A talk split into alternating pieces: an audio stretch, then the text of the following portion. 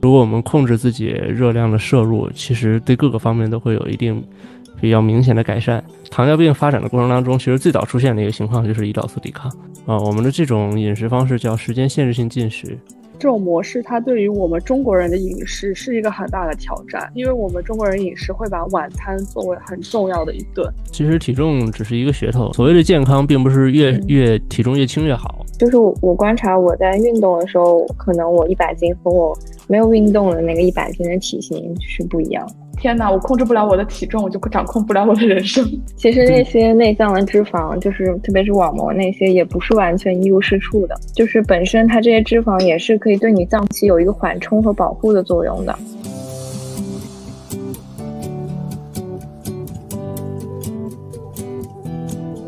Hello，大家好，欢迎来到协和巴拉巴第二十一期。这一期我们聊聊科学减肥与身材焦虑。我是疫情防控两点一线的大白鹅，我是在清华一千五要跑九分钟，现在又很爱跑步的肖松。嗯，我是毕业论文被小老板改的一无是处的小宁。我是出了临床见习，现在在线上上课的 Coffee。嗯，对，然后大家刚刚也有听到，因为疫情防控的原因，所以其实现在我们四个并没有能够真正的见面，然后是在一个线上进行一个云录制的状态。然后封校这段时间，其实我们也就基本上就两点一线，宿舍、医院之间这样简单的生活。然后像可能最近的我，呃，然后小松姐还有小宁师兄，可能就是一点零线这样的生活。然后发现最近就是这段时间，因为疫情，大家都在家里，然后就很多线上的那种就是直播，就是变得非常的风靡。刘畊宏，然后对对对，然后最近就刘畊宏他那个最近非常的。就是大家就是非常的热爱他，然后其实就是，呃，控制体重的朋友们就非常的喜欢跟着他一起做运动嘛。然后其实这段前段时间，其实小宁师兄有发一篇文章，然后在 Nature 的子刊 Nature Communication 上面，恭喜师兄。然后其实那篇文章讲的就是恭喜恭喜 那篇。我发现有延迟，然后我们每个人说恭喜恭喜就会 岔开了。有可能是我们的默契，就专门岔开了。嗯，对，嗯，那篇文章讲的就是关于饮食习惯改变对于体重控制等一系列结果的影响。所以，首先呢，我们这期这一期就先聊聊小宁师兄的这篇文章吧。那可以让小宁师兄先简单跟我们聊一聊你这个研究最开始的设计，以及就是怎么想到它就是这三种饮食方式的呢？其实这个研究是，嗯，我导师自己的一个兴趣所在，就是他其实自己践行了这个饮食方法好多好多年，然后哇，呃，对，然后他自己的话其实就是一个呃兴趣导向的一个科研人，就是他觉得什么东西他很感兴趣，然后他就会呃去做一点感兴趣的研究吧。我觉得反正呃再吹一下我导师，他很厉害。啊，然后 那个时候的话呢，就是其实，在通过控制你进食的时间来节食这样的一种方式，然后一般来讲的话是会被认为是一种，嗯，比较容易践行的这样的一个饮食方式。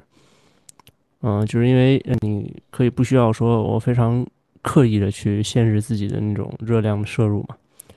你只是要去控制自己进食的一个时间，就是你的目标会变得比较简单。嗯，然后呢，其实，啊，我们的这种饮食方式叫时间限制性进食，然后这种饮食方式的话，它有一个前身，啊，叫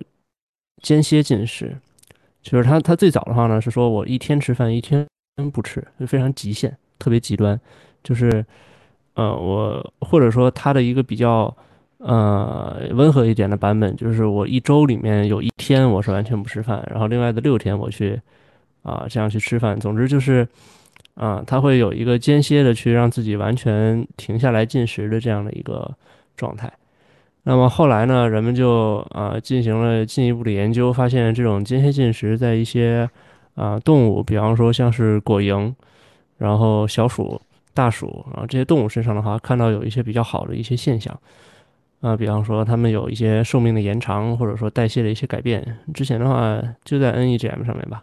就是说，如果我们控制自己热量的摄入，其实对各个方面都会有一定比较明显的改善。那具体怎么样的一个？因为时间限制嘛，你就可以找到各种各样时间限制的方式。那到底一个什么样的时间限制的方式更好？然后之前的话，其实是有研究发现，就是说，如果我把时那个进食的时间全都控制在这一天二十四小时，就是更晚的那样的一个时间里面。当然，这是根据你自己的生活习惯来决定的。就比方说，像是我，呃，熬夜男孩儿，那可能。这个凌晨这两三点钟才是我要睡觉的时间。那对我来讲的话，可能这一天稍晚的时间可能会跟其他人不太一样。但是我们就假设一个大部分都比较正常的，他十一点就睡觉了。那如果对于他来讲的话，可能在这一天的呃，比方说他。呃，在一天的下午啊，五六点钟之后的时候开始，可能对于他来讲的话，就已经是这一天的后半程了。那如果他把他所有的进食时间都限制在这个时候的话，已经有研究证明这个是不好的，它对你身体的各种代谢各方面的影响都是一个负面的。那所以我们就在想，如果说我们按照这样的一个模式，我们呢把一天二那个二十四小时啊分成三个八小时，那我们把。第一个八小时发生的事情，也就是从早上六点钟到下午两点钟，然后第二个八小时呢，是从下午两点钟开始，然后到晚上，呃，呃，是从中午十二点开始，然后到晚上八点，对，从中午十二点开始到晚上八点，然后最后一个的话，我们就已经不去研究了，那我们就只对比这两种饮食方式，就是说我的晨间。啊，时间限时进食，还有午间时间限时进食，然后这两个方式的话，究竟哪一个更好，哪一个更差？然后另外一个的话呢，就是一个相当于是一个呃阴性对照，就是我不去对它进行时间上的一个限制，那我可以让它按照自己它原来的饮食方式、饮食习惯去自由的进食。那我们去看一下，究竟哪一种时间限制性进食会对人体有更大的一个改观？然后这个就是当时。我们选择这三个实验组的原因，就是因为它是一个非常有渊源的这样的一个饮食习惯。那那我想问一下，就是呃，这三组人都没有对热量进行限制，是吗？呃，我们的设计初衷是这个样子的，就是呃，在实验一开始设计的时候，包括在整个这个实验进行在监督的时候，其实我们都会告诉那些在。进行时间限制的这些志愿者，就是你没有必要去刻意限制自己的热量，嗯，但是实验的结果告诉我们，他们的热量都或多或少的减少了，就是你只在八个小时之内，非常严格的八个小时之内，想要把你原先的那种习惯，比方说，哎，我来杯可乐，然后我过一会儿搞个零食。然后再再过一会儿，再喝杯奶茶，就是这种零零散散你摄入进去的这些热量相比的话，你要把它严格的限制在八个小时以内是不现实的。就是你会发现，你总是来不及把饭把你原先一天要吃的饭都吃完，所以其实或多或少你的这个摄入的热量就是在变少的。哦，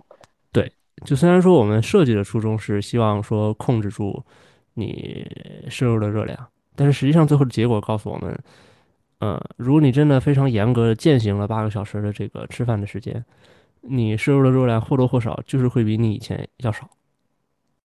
那我们入组的人是肥胖的人群，还是说就是像我们这种其实 BMI 是正常的人群？呃，我们针对的是健康人群，因为对于这个肥胖的人群来讲的话呢，他们可能因为原先的代谢负荷会比较重，所以如果你突然间去改变了他自己的这种饮食习惯，变到一个对于他个人来讲比较比相对来讲比较极极端的这样的一个情况呢，可能不太安全。这个是我们最开始的考虑。哦，对，所以我们就想要说，我们就在健康人群当中看一看，就是如果这种饮食方式对于一个哎正常的健康人、成年人，他也有一定的好处，那其实它就相当于是一种健康的生活习惯的建议啊，就是我们可以建议你去。去采纳这样的一种饮食方式，它是有一定的好处的。嗯，那当时的话，就我挺好奇，当时是怎么选的这些入组的这些呃实验者呢？就是在网上发了个问卷，朋友圈有一海报，对，然后也在那个医院啊，在学校各个地方去贴，然后就会发现大量的女孩就就来了，就是哎，我要减肥。我看到那个海报了，当时我我贴在那个老科研楼电梯电梯那里。你还看到我贴了，对，对你不只是看到了海报，你还看到我去贴了。对，小松松姐有入组吗？我当然没有啊，他没有来，对他没有来，我我还盛情邀请，对，我我可不能。看他，它它里面是说有大概五周的时间的一个限制进食，我觉得其实还站到我角度觉得挺难坚持这么久的，所以是怎么保证这一批就是参加这一批志愿者能够嗯能够其实真实的完成这个实验呢？呃，对，这个非常重要，这是个好问题，是所有生老人都会问这样的一个问题，就是你一定要保证一个非常良好的过程控制，所以你才能够去确定说，嗯、衡就是最后去评价你的这种饮食习惯它的依从性好不好嘛？其实就是我们在一方面的话，我们会让他们去用一个一个微信的小程序，去每天去上传自己的，就是你吃了多少东西，就这样的一个方式。然后的话呢，这一方面的话是供我们去收集、去计算它每天就是摄入的热量到底有多少。但其实最后还是一个诚信的问题，就是说，呃，他有没有就是呃真正非常好的去控制这样的一个饮食习惯？我们可能也会定期的去，比方说发微信去问他，然后让他去报告说自己今天有没有说非常严格的去按照这样的饮食习惯去坚持下来了。然后你会发现，其实可能，呃，发生这种，比方说我们所谓的违约，就是说没有按照我们的这个方式去做，这样的人的话，他们都集中在第一周，大部分人。然后其实我们在一开始的时候就会有一个弹性的一个设定，就是我们并不要求你完全就是说在这五周的每一天，然后你都非常严格的去按照这个模式去做，这很难。所以我们给他提了提供了一个缓冲，就是你在这期间里面可以有两三天或者三四天你做不到，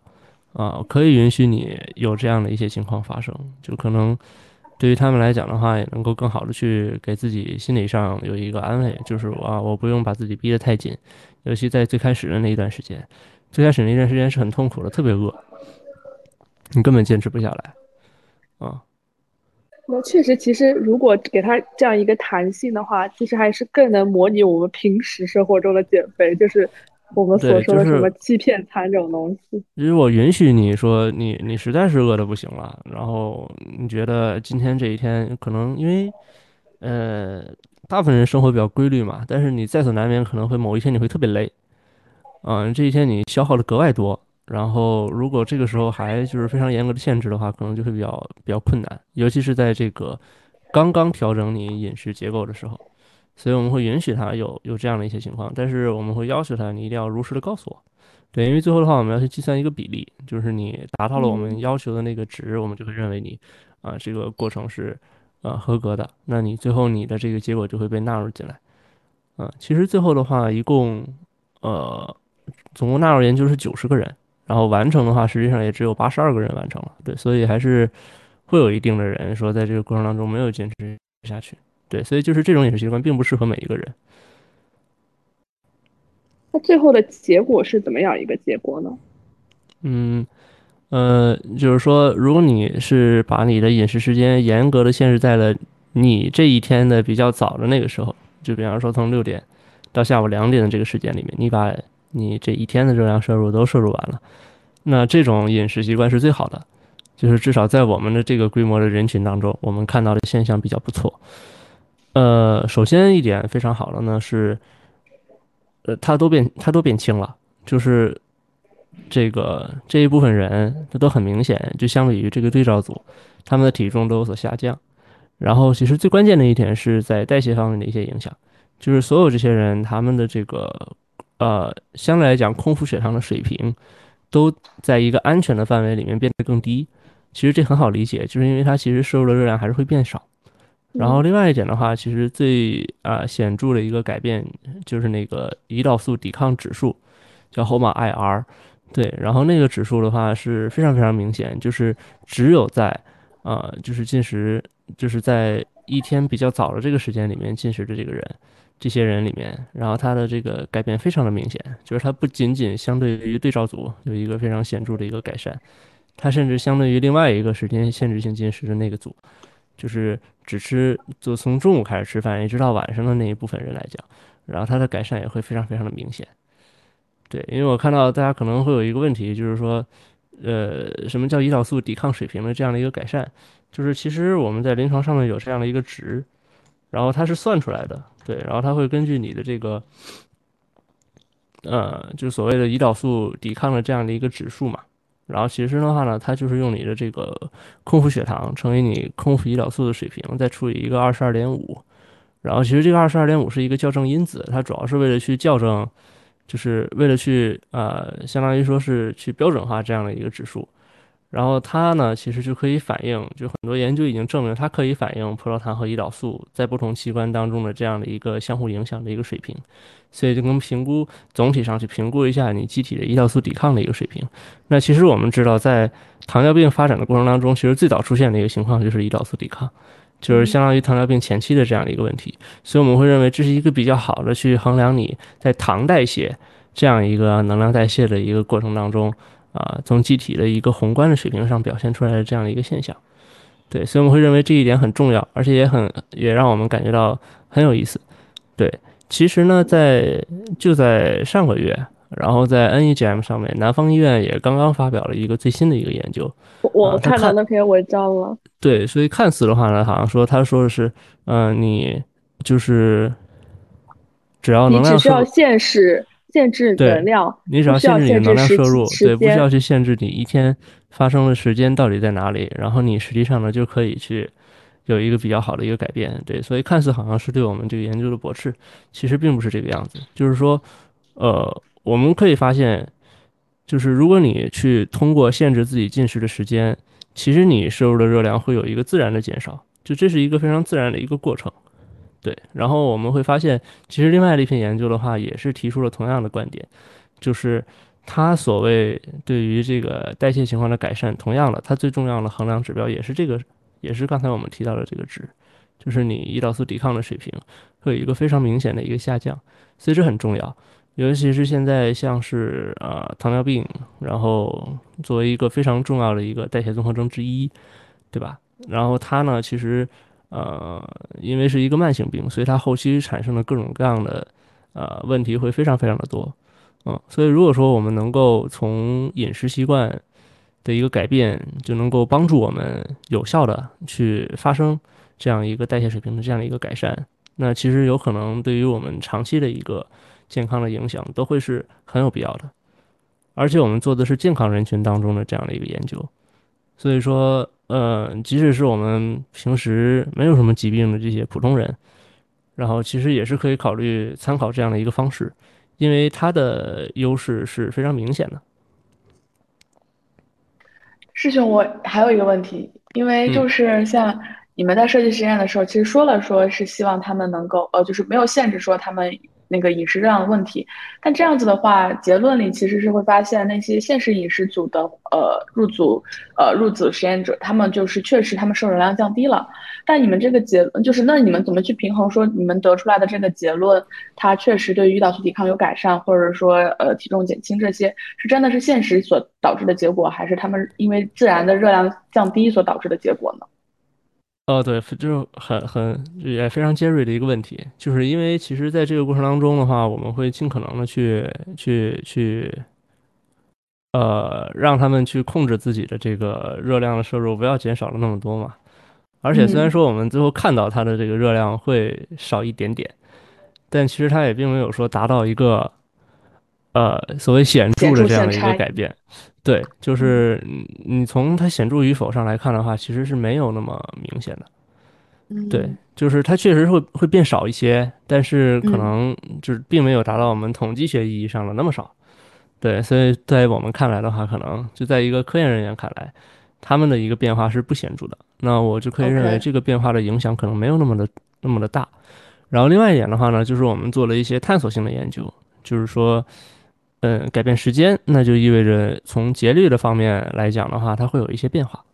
对，所以我们尝试着去看了一些比较关键的一些节律基因，然后它的表达总水平，然后它表达的时相，然后包括说它整个的一个啊，因为它有节律有周期嘛，它节律周期的这个波幅的改变，是不是有一个非常明显的一个受到了一个比较明显的影响？然后包括说，啊，因为进食的这个情况会变化嘛，所以你吃下去的东西都会变成你吃下去的屎，啊不对，不成了你吃下去的屎了，你吃下去的东西都会变成屎，对，然后屎里面的话会有很多的细菌，然后你吃下去的东西。因为时间的变化，所以对你的细菌的这个肠道菌群的影响，可能也是会有一定的程度上的改变的。然后我们也做了一些探索性的一些研究，但仅仅是探索性的研究，我们并没有发现什么特别多，呃，值得归纳和总结出来的一些关键性的变化。但是我们仍然看到了有一些，呃，很明显的一些变化，比方说肠道菌群的多样性在这些时间限制性进食的人里面变多了。是那个叫阿尔法多样性，它提示的是一个肠道菌群的丰富程度。对，可能说因为这个时间的变化有有一些调整，或者说你啊饮食的习惯会有一些改变之后，肠道菌群做出了一些相对性的改变。但是这些适应性的改变究竟是什么样子的？它会有一些什么样啊进一步的一些一些变化？可能我们需要进一步的实验去大规模的研究去验证。另外一个方面的话，就是我们发现确实有一些很关键的一些跟节律相关的基因，它的实相有一个特别明显的一个变化，但是我们并没有很充足的一些样本，因为你要频繁的去给那个人抽血，就在一天里面可能要给他抽三四次啊，因为你要设定你那个节律的时间点嘛，对，所以这个可能对于这个志愿者来讲，因为他们都是健康人群，他们没有那个频繁接受抽血的必要，所以对于他们来讲的话，是一个比较明显的一个伤害，那我们要尽量去避免这样的事情发生，所以。这部分人群相对来讲签署了同意书的人会比较少，啊，对，只有可能是一些啊觉得啊无所谓，我也不是很在乎抽血怎么样，然后他们都真的是非常自愿去接受这样的一些，呃，这个操作的人，他们才会被纳入到这部分研究当中。然后本身呢，研究的体量也不是很大，所以这部分得到的结果相对来讲比较有限。但是确实告诉我们，就是说在节律方面的话，它是肯定会发生改变的。啊，因为你想，你原先的一个节律是慢，是散漫的，你可能会在很晚的时候，你也会来一顿烧烤，对。但是现在的话，给你非常严格的限制在了这样的一个时间的节律里，那它一定是会有一些变化。那我们也确实看到了这些变化，但是它背后的，哎，更深层次的这个影响到底是什么，我们还没有看到，对。所以在节律上确实会有一些改变，但是这些改变的话，也确实需要更进一步的研究去证明它。嗯，就目前我们其实是观察，嗯，没事，C。我还我我有有个问题是，你 是你刚才那个实验是五个月的限时进食吗？五周。但是那你最后五哦五周，不好意思，那你胰岛素抵抗啊，这个肠道菌群啊，然后基因节律，这是什么时候去评估呢？就是在五个五周结束就马上去评估吗？呃，开始前和结束后。就其实你整个实验的周期就是五周，差不多。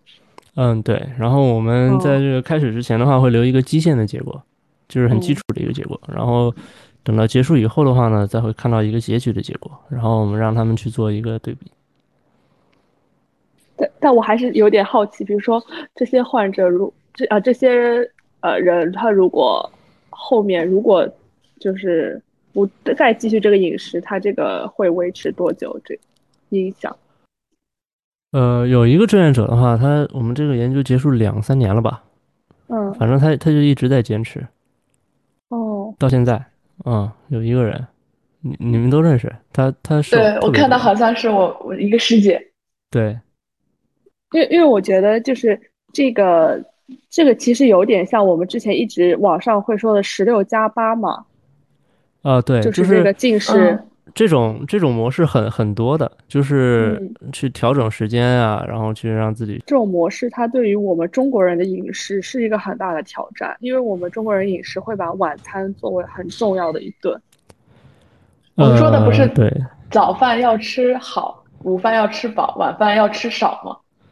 但是在我的家庭里面，会觉得晚饭是所有人聚在一起吃的一顿吗？对对对，就是团圆团聚。对对，这个这白天都在忙碌。对，Coffee 说的这个呢，是也是一个饮食健康饮食的建议嘛，就曾经出现了一个健康饮食的建议，就是说我们应该按照这样的方式去吃饭。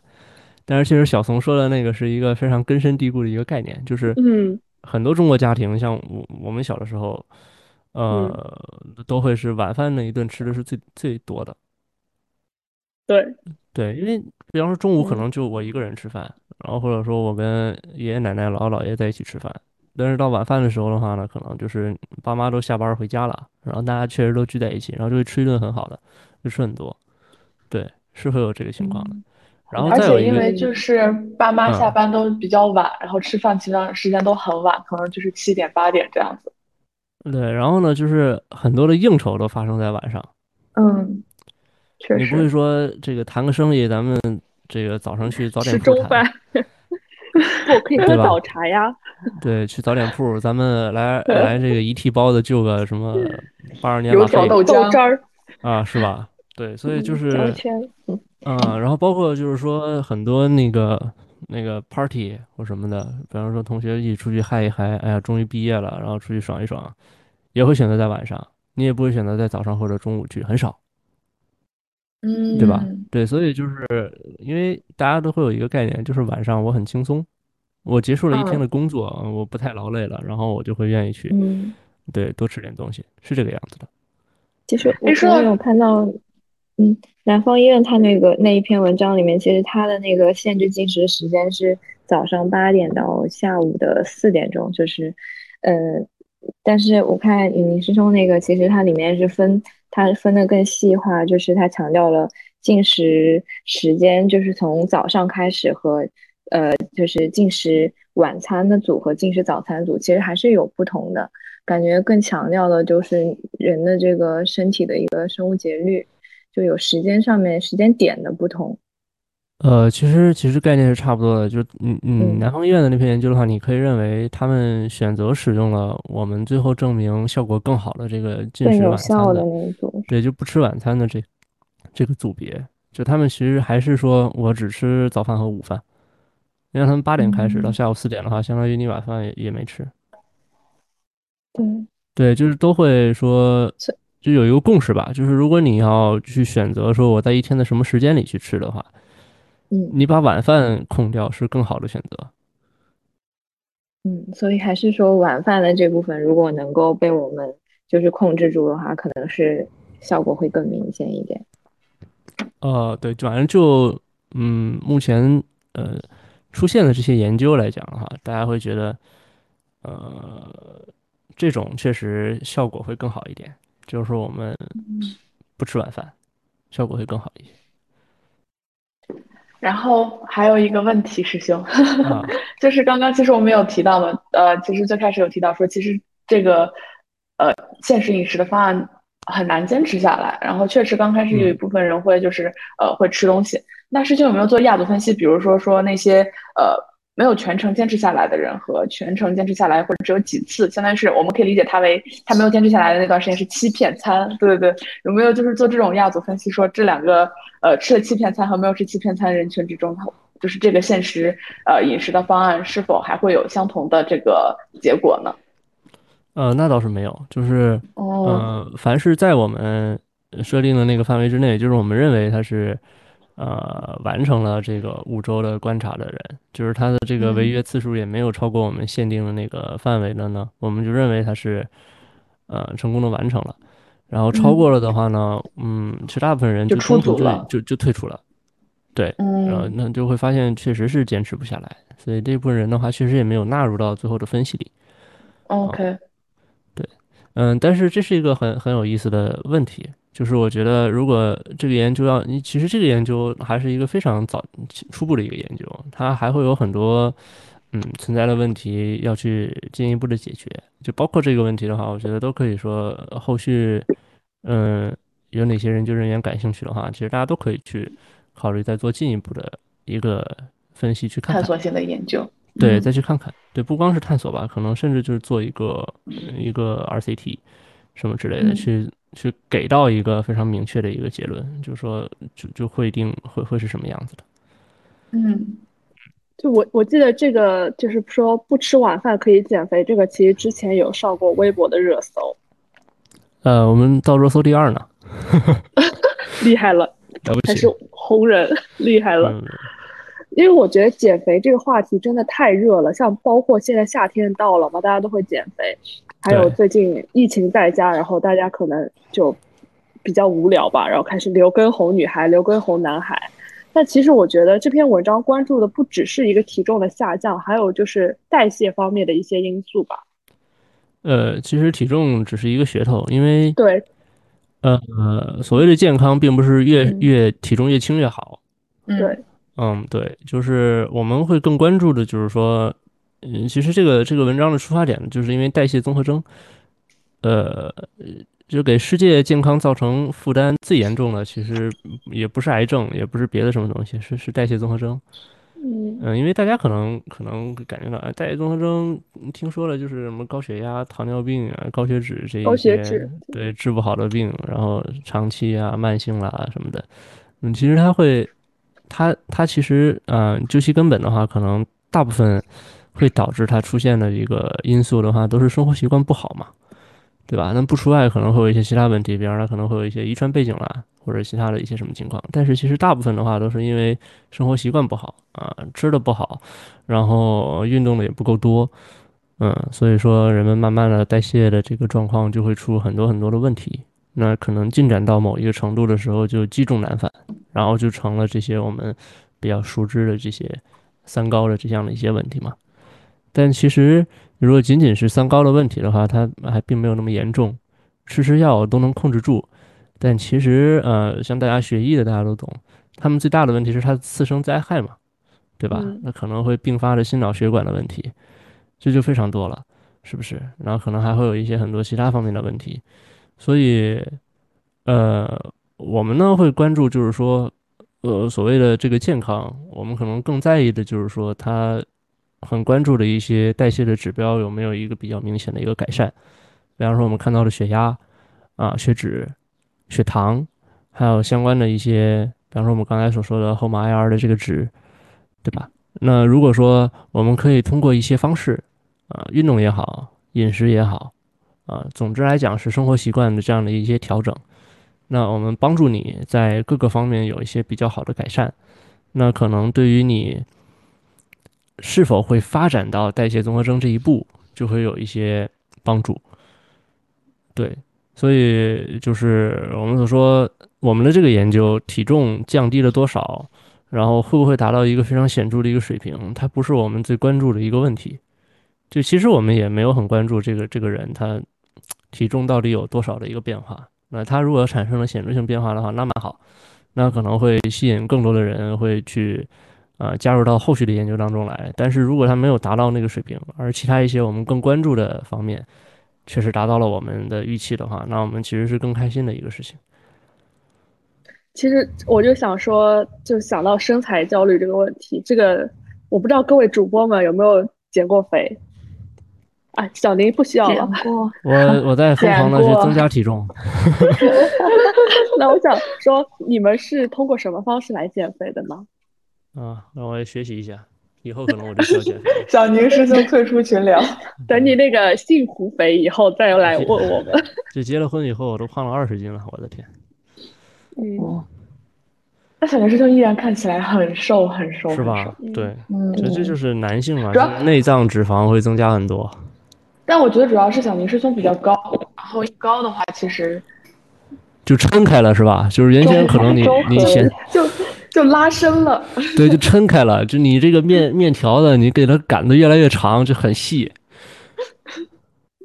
那那大白鹅之前，因为大白鹅就是很瘦啊，你也有减过肥的经历吗？我我其实减过，因为我我我想先先记那个小明师兄刚刚没说完的，就嗯是我因为他强调其实是进食之后，就是进食时间调整之后能够更加健康这一方面，但其实我觉得我作为一个二十多岁的年轻人，说实话，就是我可能对于健康的焦虑是没有那么严重的，就是我可能意识不到这一点，就是可能在我父母那一辈的人，他会觉得健康是一件很重要的事情，他会关注自己的身体。但其实对于年轻人来说，更多的还是身材焦虑，或者是我希望能够通过这个方法，呃呃，减轻体重，或者是让我的体型变得更好。因对，我觉得可能更多还是关注这一点。因为我觉得就是很很明显的一个原因，就是说大家一想到这个三高的问题，你都会想到自己的姥姥、姥爷、爷爷奶奶。嗯，跟我没关系，就是对但其实。对，但其实现在这些病就是已经非常就是越来越年轻化。其实是的，嗯，对，就不只是老一辈，就是比如说中老年人才会得了，其实。嗯，对，特别是有一些就是，嗯，比如门门诊上看见一些还是偏重的人，可能他这种，呃，血压、血糖其实都是有问题的，他只是可能暂时没有发现。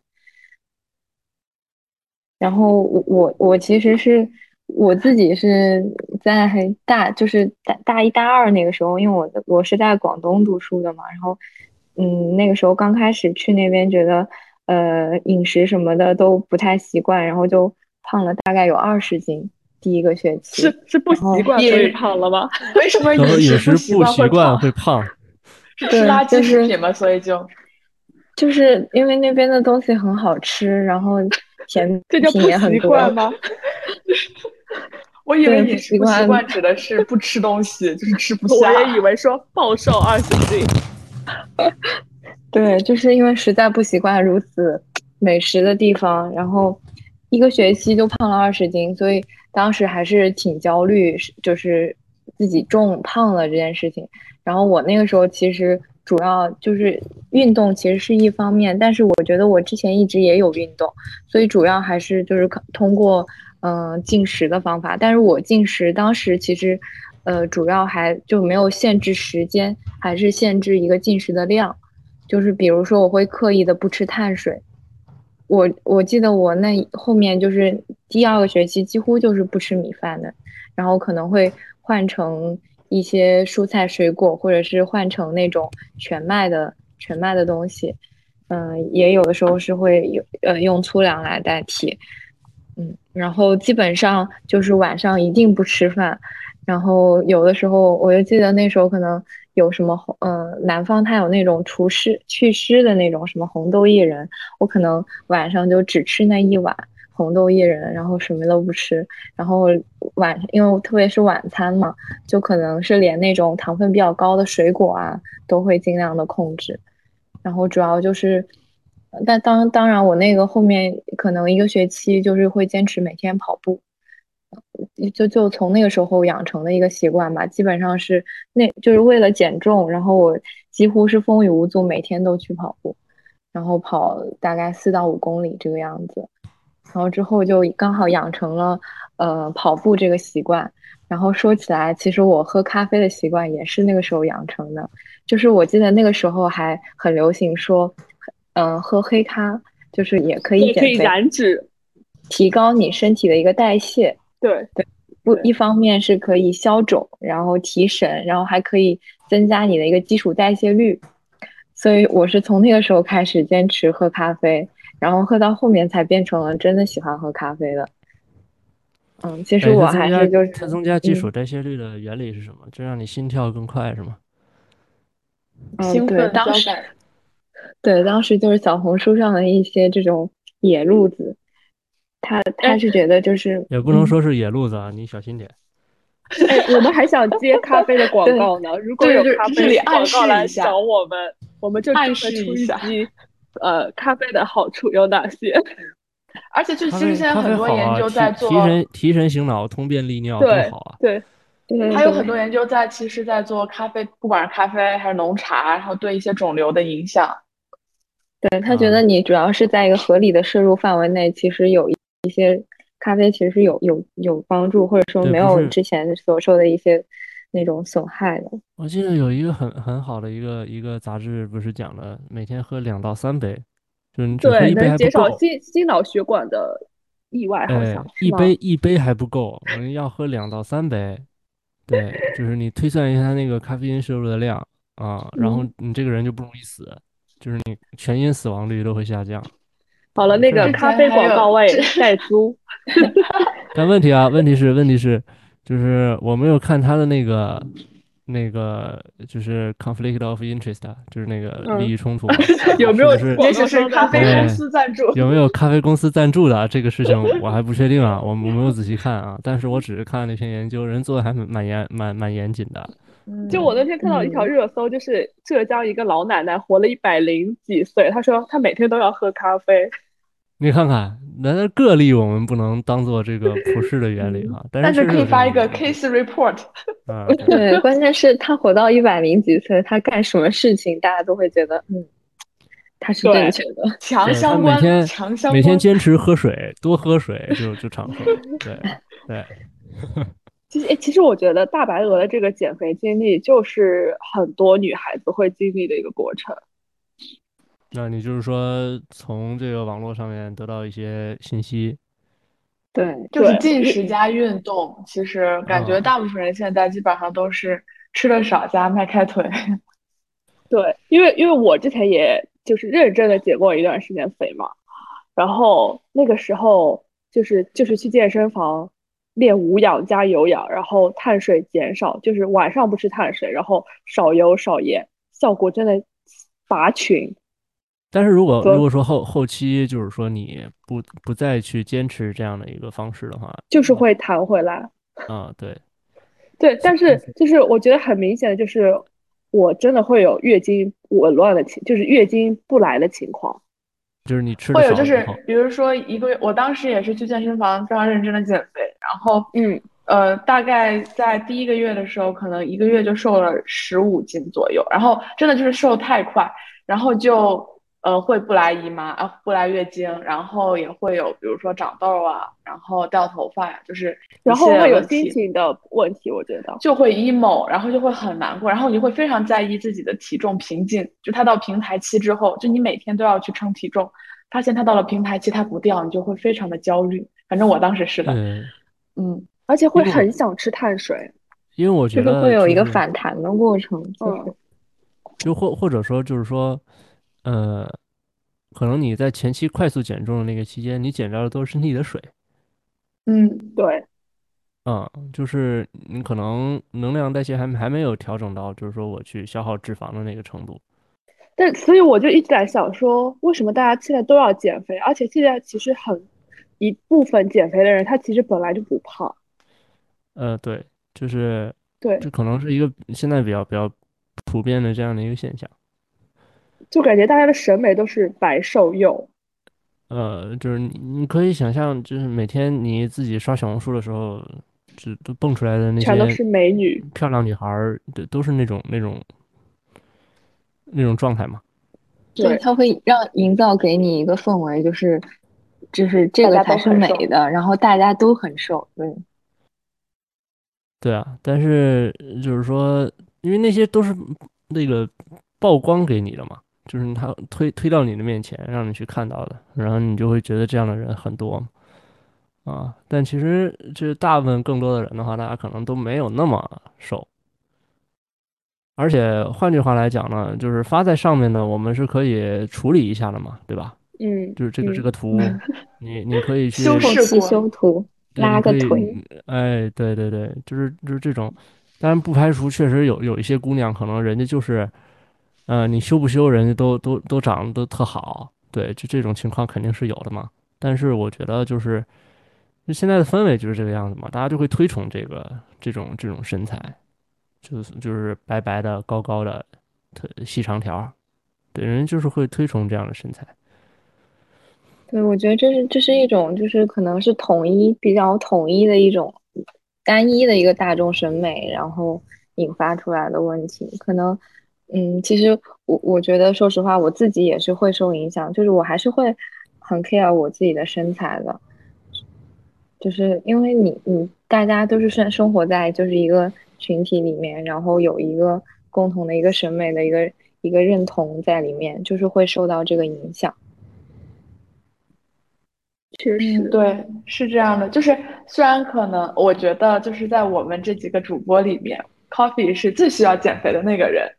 嗯，然后其实对我来说，我会感觉到就是虽然在自己的心里是告诉自己在呃维持自己身体健康的情况下尽力而为，就比如说，嗯、可能对我来说，我在前段时间就就是在嗯我呃大三左右吧，反正那段时间就是会就突然胖了很多，嗯，然后我就会明显的感觉到自己的各个方面，比如说出去走路就会很很走走走一段路，然后就会很喘，然后或者是会常规去做健康健康体检，就会发现自己的血呃血常规包括各种指标就会出现很多的浮动以及问题，然后那段时间就会开始意识到我的身体在告诉我自己不不行，就是你现在这样子处于一个非常非非常严重亚健康状态，然后你需要去减肥。嗯，对，就是在那段时间，就是可能会变，就是变成了保维持自己的健康是你减肥的一个动力。但是，当你真的减下来一减下来一部分之后，然后你再去呃完成这些体检内容的时候，你会发现自己呃的各项指标恢复了正常，还不错。那对，就还不错，就是说明真的是呃减肥确实是可以为我们自己的生健康带来一定获益的。嗯，然后在你其实已经达成这样的获益之后，你会进一步的想更瘦，但这个时候你想要瘦的目的就变成了我想去符合大众的主流审美。我觉得每个人在这样一个社会中生存，多多少少会接受他人的眼光，就很难去不在意别人对你的看法，你就会去努力的去适应和，呃，去去适应这个社会。然后之前其实有一个什么，有一个非常。呃，出了一个呃热搜话题，叫做和自己的素颜和解，和自己的身材和解。然后如果点进去都不是素颜，对，然后带这个话题的全都是化着精致的素颜妆的美女姐姐，或者是非常非常瘦的美女姐姐。然后我就。因为，因为我觉得就是网络让我们看到了外面的世界是怎样的。就是以前，比如说我高中的时候，我觉得身边的人就是有瘦子，也有我这种正身材很正常。我觉得大家都是这样的。然后上了大学之后，你刷小红书，发现个个都是啊，什么体重不过百，然后这种，然后你就觉得外面的世界怎么是这样子的？然后你就开始焦虑。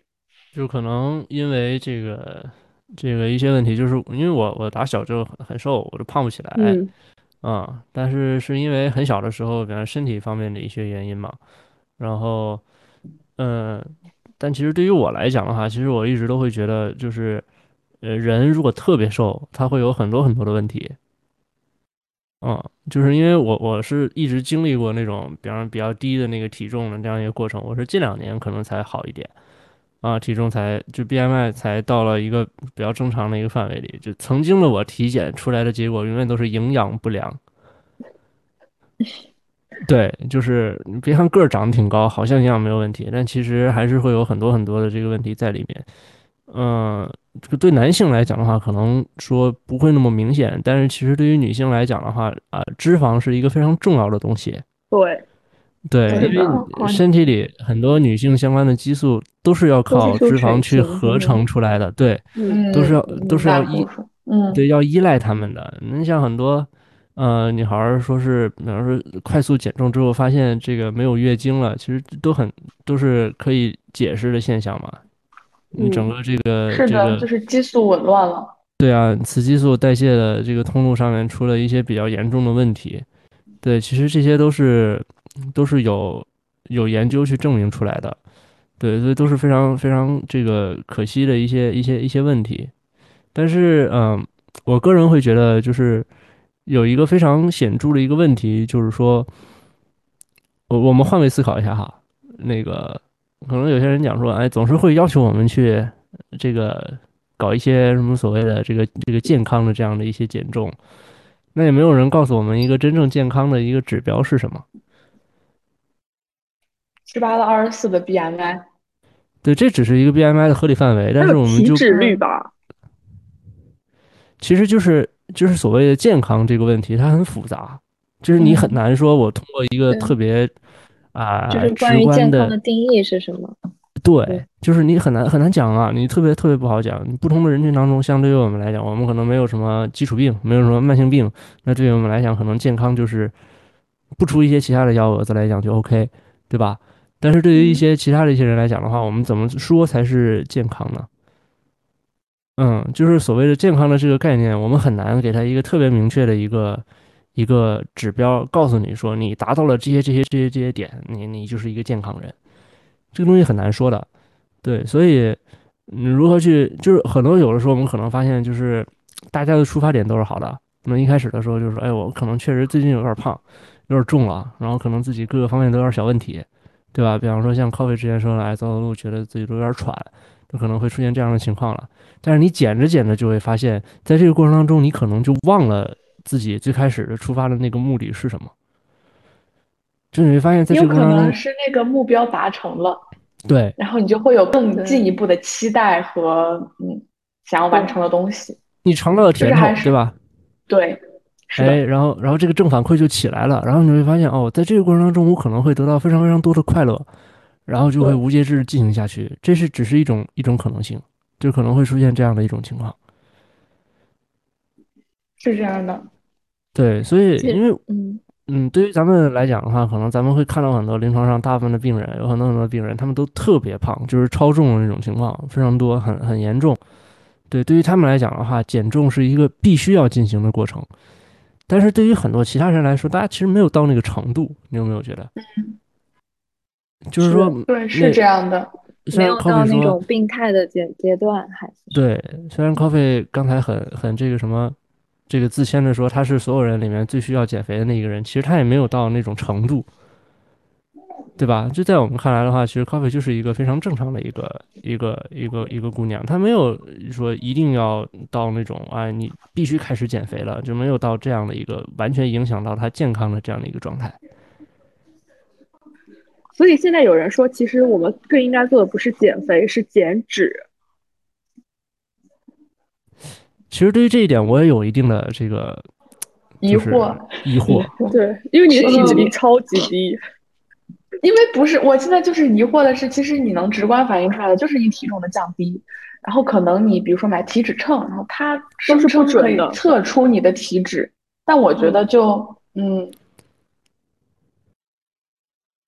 但是其实体型是不一样的，就是我我观察我在运动的时候，可能我一百斤和我没有运动的那个一百斤的体型是不一样的。对，就是可能确实外观会有一定的改变，但是还有一部分是内脏脂肪，就是这部分的脂肪嗯其实很难没反映。办法拿数据反映出来。对，而且内脏脂肪的话是一个非常严重的一个问题，嗯，就是啊、我们所说内脏脂肪会分成这么几个部分，一部分是储存在网膜上的，啊、可能有点嗯专了，就是你的肚子里边盖了一张网，呃，大家知道猪肉里边的这个板油，你们知道吗？可能有些人也不知道，反正就是你肚子。你肚子里边有个有个门帘儿，就是如果把你的肚子嗯打开，我要先把这个门帘儿掀起来，我才能看到你的再把里面的肠子露出来。对，这个门帘就叫网膜。这个大网膜嗯呢，它上面会挂着很多脂肪，还有一些呢，就是在你的肠子上面也会挂着很多脂肪。对，这些脂肪还有包括本身腹膜上面也会附着很一一层脂肪嘛。就这些脂肪的话，可能对你的健康没有什么那么那么大的影响。但是非常关键的一个问题是，很多的脂肪会储存在肝脏里。嗯，嗯，对，嗯，然后内脏脂肪如果过高的话，其实肝脏的功能会受到非常严重的影响，因为我们这些脂肪的转化都是肝脏来负责进行的，啊，它存不到其他地方去，它来不及存到其他地方去，它就先放到自己那里，久而久之就变成脂肪肝，那后期的问题可能会出现的更严重。对，所以说我们说要去减脂啊，要去减重，可能是针对的是这一部分人，就是他的脂肪堆积，那他的体重已经非常严重的影响到，真的影响到他的健康了啊，对他的器官功能各个方面造成了影响了。那这个时候我们才会建议他啊，你要去做一些这种措施。那如果说对于大家正常人啊，肝功能也没有问题，然后我们体检也没有发现有这些情况，那其实为什么呢？对，是这样的，就是没有了减肥的指征，就是必要的医学指征。就其实其嗯，其实那些内脏的脂肪，就是特别是网膜那些，也不是完全一无是处的。对的我，就就上周，其实我们嗯，我收了一个特别瘦的那个女生，然后她就是因为我们是腔镜做嘛，你其实就是本身它这些脂肪也是可以对你脏器有一个缓冲和保护的作用的。如果你太瘦，其实你术后包括你那种，因为有打气腹嘛，你这种疼痛的感觉啊，都会比正常人要更严重一点。嗯，所以脂肪哎还是有一定的作用的。而且这个网膜的话呢，你想在我们腹腔里面出现一些什么问题的时候，这个网膜会过去会把它包起来，局限住，对，就是不会让它弥散。对，出现一些炎症啊或者什么之类的，网膜就会过去把它包起来，就不让它哎就是扩散了整个肚子里面到处都是。所以他们肯定都是会有自己的一些好处的。如果你的这些脂肪被自己压的哎过于低，其实它肯定还会出现更多的问题。所以就是，其实万事万物就是讲究一个平衡。我觉得就是还是不要对不要做太过。对，你别太胖，你也别太瘦，这就是这个很很重要，很重要。嗯，当然这个时候的话，嗯，对我就是觉得还会有一个观点出现，就是你看那些网红小姐姐们，她们很瘦，但她们也很健康。嗯，但我们也可以刚刚好，也很健康。我觉得网红也只是让你看到他想让你看到的东西而已。嗯，而且还有另外一方面，我感觉其实近些年，其实大家对于呃减肥这个话题，其实有了更进一步的解的理解。比如说之前可能就是更偏向于说体重的减轻，然后说什么不管多高，体重不过百，过百就是胖。偏向于到了现在，希望能够通过健身，然后通过减脂，然后塑形，去改变自己的体型的外观，而不是单纯的是降低体重了。其实也是一个，嗯、呃，大家观念的一个转变，不断的转变吧。对，而且我觉得现在看到一些比较好的一些声音，就是说，呃，比方说这个刘畊宏女孩们，她们会非常的就喜欢自己的这个 Vivi 姐，对，就是让他们觉得 这很真实。对，人们就觉得婉菲这个人，他们。她呢，就你说她也不是那种特别特别细、特别瘦高挑那种、嗯、那种，你就觉得她其实她身材也很好，就她看起来也很匀称，也很漂亮，嗯，对吧？所以就是大家的这种审美观念的话，可能也会在慢慢的发生一些变化。而且其实每个人骨架，包括骨架，然后包括本来的身材特征，其实就是不一样的，不可能所有人都会做到那种细细长条的那种状态。嗯。所以现在有一种就是观念，就是自信的女孩其实最美嘛。就以前我们可能通过需要通过外在，就是身材来给自己塑造一些自信嘛。嗯。那其实你的自信可以建立在很多其他的方面。像我其实现在很喜欢那个辣目洋子。哦，我他好我也很喜欢他，他。很有他自己的，他真的拍照好好有人格魅力，他真的好好看，他的照片。他的，但是他就不是我们传统意义中的那种身材嘛。还有那谁，那个金靖，对，嗯嗯，对你就是说按按照我们传统眼光来讲，说你说他他特别好看吗？或者说什么的？但是我就是特别喜欢她，因为我觉得她很可爱，她很真实，她特别搞笑，她很有意思，她是一个非常有趣的人，她她她有趣的有趣的灵魂，有有趣的灵魂，对，所以我我我也很喜欢这样的女孩，我觉得她们都很、嗯、很真实啊，很可爱啊，对啊，你就一个人，她她的美可以体现在各种各样的方面，啊，嗯。就是外貌和身材不是评价一个人的唯一指标和呃那个维度，我们还有更多的、更丰富的内容。嗯，就可能说，嗯，大部分人会喜欢那些长得很好看，这很很很很正常，大家都是颜狗，这这非常好看，这非常好理解，对吧？看到漂亮的女孩，谁谁不会愿意多看两眼呢？对，但是呃。就你会发现，总会有一些人，他会被其他一些人身上除了外貌之外的其他特质会被疯狂的吸引住，就这一点可能是是更重要的。对，它代表了你的内涵，它代表了很多其他方面的东西，对吧？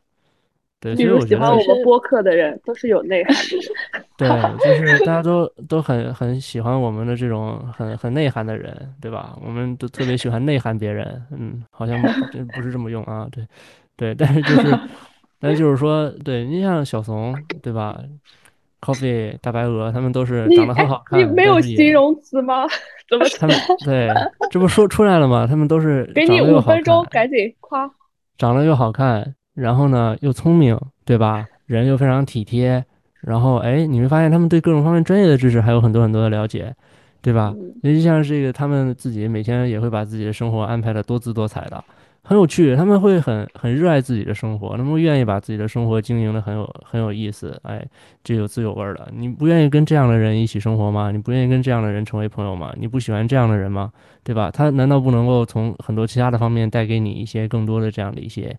一些一些快乐，还有这样的一些体验吗？这这不是很好很好的一个状态吗？为什么我们会觉得就是说一定，哎，你就要要。哎呀，又高又白，然后又瘦，然后又特别特别好看，然后成为那种万众瞩目的焦点，你才是一个优秀的人，你才是一个完美的人，为什么呢？因因为我我突然想到，我觉得其实一方面是我们现在追求白瘦幼嘛，白瘦幼这三个字里面其实只有瘦字是最快最直接就能达到啊，不对，是高高白幼，对，就是你白幼瘦达到的啊，白哎，天呐，是哪三个字儿？白幼白幼瘦，白幼瘦啊，那可能就是瘦是最好达成的。嗯，我觉得现在大家对身材的焦虑，就是因为身材这个东西，就是有一句话，你们有没有听过？就是什么，一个女人如果控制不住她的体重，就控制不住她的人生。嗯，听过。嗯，就是这么严重就是体重是一个最好、最最好，就是比如说我今天不吃，我少吃一点，我就能控制，而且我第二天立马就能给我一个最直接反馈的东西。但这都是假的。啊，短暂。然后还会有一个。还会有个很讨厌这种制造焦虑的这种，就是你今天少吃一顿饭，你就会轻一点。这这不是很很明显吗？你肚子里少了那么少了一些屎，然后你身体里少了一些水，就这很很正常啊。这这不是很明显的一件事情吗？你明天多吃一顿就回来了。但这个快乐很快呀，就是来的很快啊。但是与此同时，他的不安来的更快，就是你会发现马上有。对，会更加的焦虑。其实就是你，你是被他去带动的，就是你是被他去影响的，你是被动的一个状态，而不是说我坚持有自己的一些想法，我没有被驯服。然后我我也觉得，嗯，就是大众的审美，我一方面也参考，但是美的，我觉得美的标准是没有固定的，这种没有美是没有固定的标准，也没有固定的范式，我就是喜欢辣目洋子。我也想像他那样，那就我觉得那样就也也很好呀。确实，我觉得还是要。现在其实还，嗯，Coffee 说，嗯，没有没有没有，嗯，然后就是现在其实还有一个呃说法，就比如说说是希望把减重变成你自律的标志。我觉得这个其实。还是挺离谱的，就像刚刚师兄有说到，说其实你减重就是我们讨论是单纯的就是减重这个指目标，会说你减轻一点，然后每天减轻一点，持续的减轻，然后就会让你达到一个及时速成的一个反馈的满足感。但其实我觉得这种自律，就是它可能体现一一方面吧，你确实每天在坚持不吃东少吃东西，然后最后达成了减肥这样一个目标。但其实更多还会有更多层面去展示我们自律啊，不能因为就是说我控制不好我的体重，我就是一个不自律的人。那你可能你的工作，你在工作方面你可以做到很自律，每天认真的完成工作，然后你也可以去健身啊，你每天去健身。那些健身的人体重都会很轻吗？也不是啊，但他们会有一个很好的呃生活习惯以及一个很好的体型。所以我觉得现在网上有很多的论调，就会让嗯嗯，就是一些朋友看到之后会非常的焦虑，包括我也是，其实我也看到会很焦虑。就会觉得天哪，我控制不了我的体重，我就掌控不了我的人生。我就觉得，尤其是在你一些比较情绪低落的时候，急需一些正反馈的时候，你就会尤其的低落。但其实我也觉得这是没不是很有必要的。你就一点点做，其实最好的一个满足是延迟满足，就是你在坚持一段时一个事情之后，你也不要把你的眼光只盯着那个数字看，而是在你坚持一段时间之后，你会发现。确实，你的人生发生了一些改变。其实那样的感受是会会更会更美好一些的。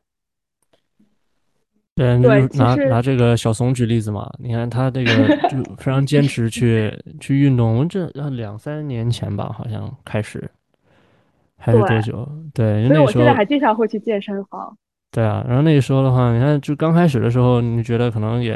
哎不太好坚持或者怎么样的。然后，但是你后来你会发现，比方说看跟小是小松的朋友的话，你会看到他这个平时分享自己生活啊，又出去跑步，成为朝阳区第一或什么之类的，嗯，就，对啊，你就会发现，就是，啊，你说现在小松身材完全成为那种，那种那种所谓的这个，对对，白又瘦了吗？没有啊，对吧？但是你会发现他活得很开心，他过得很健康。很快乐，对他有一个自己很很很热爱的这样的一个运动，然后他有自己很规律的这样的一个生活习惯和生活方式，你就会发现他可能达到了一个更强的一个自我满足。其实我发现，呃，健身房的人身材反而不是那种很瘦很瘦的人。对，嗯，但是如果经常运动的人的话，他就是会很自信，就是给你一种很快乐的感觉。对，你会发现，就是这些人他走在路上的时候，他的身材就是他的那个身姿他就很很挺拔。你会发现他会把腰挺得很直，对，而且运动真的能给人带来快乐，会分泌多巴胺。是的，是的，是的，是的我每次出去跑完步回来，就会觉得自己神清气爽。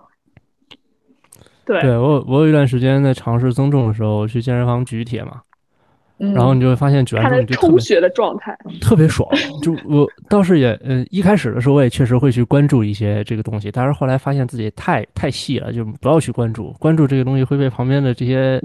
这些这些大大哥们哥对给这个会被他们嘲笑。压力太大。对对，会被会被会被会被卷到，所以后来的话，其实我更享受的就是这个过程，啊，就是你，比方说你在你在运动的时候，然后你会去刻意的去控制自己的，尤其做一些啊，比方说力量举或者做一些器械的时候的话，你其实要去维持自己核心的一个状态嘛，所以你会很自然的去把自己的那个身姿保持在一个比较好的这样的一个状态，就是你为了维持这种运动的这样的一个状态。那这个时候你就会发现，其实在这个过程当中的话，你会发现，哎，你对自己身体掌控可能会更好一些，然后发现今天可能整个这个训练的状态会非常好，然后就整体的自己就会有一个很很很舒服、很舒心的这样的一个感觉。所以那个时候，啊、我一不爽，我就会去健身房举铁。我也是，我就是对来这边协和之后，因为活动范围太小嘛，然后我就老觉得生活很憋，然后我就是有的时候会说，哎，Coffee，我要去健身房看看肌肉男们。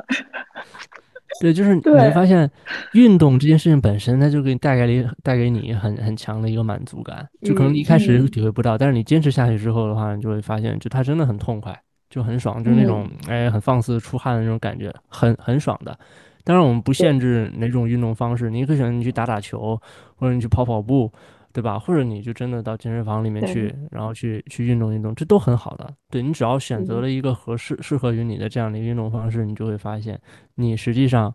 在你的生活习惯改变了以后，你都会收获到一个很好的一个自我满足。你做到了这一点，嗯你很棒啊！是这样的，就包就包括现在刘畊宏女孩嘛，其实就是对她真的跳操也是听着听着周杰伦的歌，快乐。而且我我前两天看到刘畊宏的一个采访，就我不知道你们有没有看到，就是有一个主持人会问他，就是说未来疫情结束了，可能大家生活回到了正轨，就没有那么多人会进行居家的这些隔离，可能看你嗯直播的人会变得越来越少，那你到时候会不会，比方说失落啊，会怎么样？然后刘畊宏说，我完全不会，